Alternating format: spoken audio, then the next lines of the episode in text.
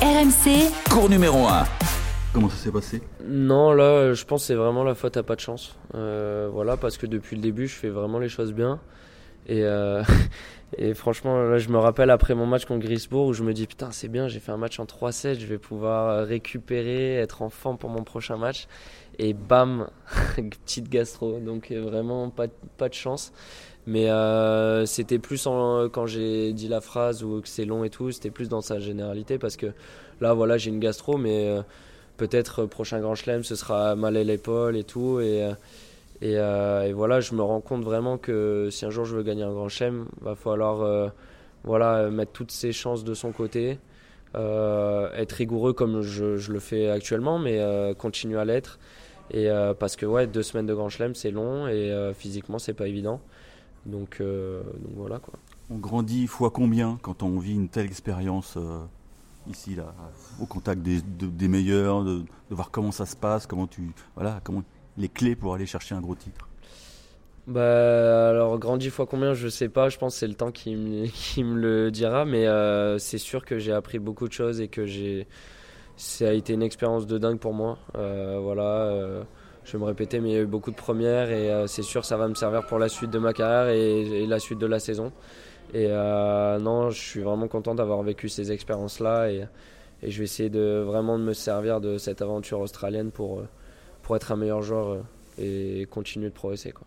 On sait que dans le milieu, les mecs ils sont tous sur les applications pour connaître le prochain classement. Est-ce que vous faites partie de cela Est-ce que vous savez déjà à peu près combien?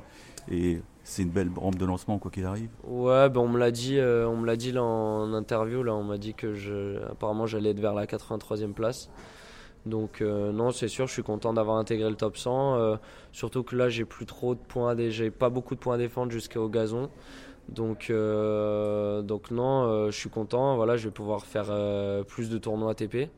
voilà, et, je me rapproche aussi petit à petit du, top 50. Donc voilà, je le garde en tête, mais après, là, je vais garder quand même la même philosophie dans le sens où je vais me concentrer sur voilà mon jeu, ce que je sais faire de bien et continuer à bien bosser euh, voilà l'entraînement avec ma, mon équipe et on verra bien euh, ce que l'avenir me réserve. Quoi. Vous nous avez beaucoup parlé de vos parents euh, il y, a, il, y a, quelques jours. Comment ça va être le retour à la, à la maison? Vous l'imaginez comment? C'est bah, je, je... Ça va être le retour du héros quelque part Pff, Je sais pas. Bon après, euh, moi, euh, j'ai toujours été, je pense, euh, moi, mes parents, ça a toujours été mes héros et je pense que j'ai toujours été leur, leur petit bébé, leur petit héros aussi, même quand j'étais tout petit. Donc le regard de mes parents, il va pas changer sur moi, je pense, et, et inversement. Et après, bah, ça fait longtemps là que je, je suis pas rentré en France. Ça fait deux mois que je suis pas rentré en France, donc ça fait un moment. Donc déjà, j'ai quand même hâte de, de revenir dans mon pays. Et, euh, et après, euh, non, euh, bah, je sais qu'ils ont, ils m'ont dit, là, je les ai eu hier au téléphone, qu'ils ont reçu beaucoup d'appels, de messages et tout. C'est ils sont pas très fans de tout ça, mais ouais, ils aiment bien rester dans leur coin quand même. Du coup, du coup, je sais que, que, que voilà, déjà, ça va leur faire du bien. Je pense que le tournoi peut-être se termine, qu'ils aient moins de sollicitations, mais mais bon, ils auraient aimé que j'aille le plus loin possible, hein, c'est sûr. Mais euh, ouais, hâte, de, les revoir, de revoir mes amis. Euh, là, j'ai la chance de pouvoir jouer à la maison là, dans une semaine, donc euh, je, vais, profiter au max. Et je sais qu'il y aura, pas mal d'engouement derrière moi parce que ça a pas mal parlé dans la ville. mais mais j'aime ça et c'est bon signe, donc je, vais, kiffer. S'il n'y a pas eu une telle densité dans le tennis français, vous seriez en Asie euh, la semaine prochaine. Hein, mais on, apparemment, ouais. c'est Lucas Van qui va y aller. Mais ouais. ça s'est joué à peu de choses finalement. Hein.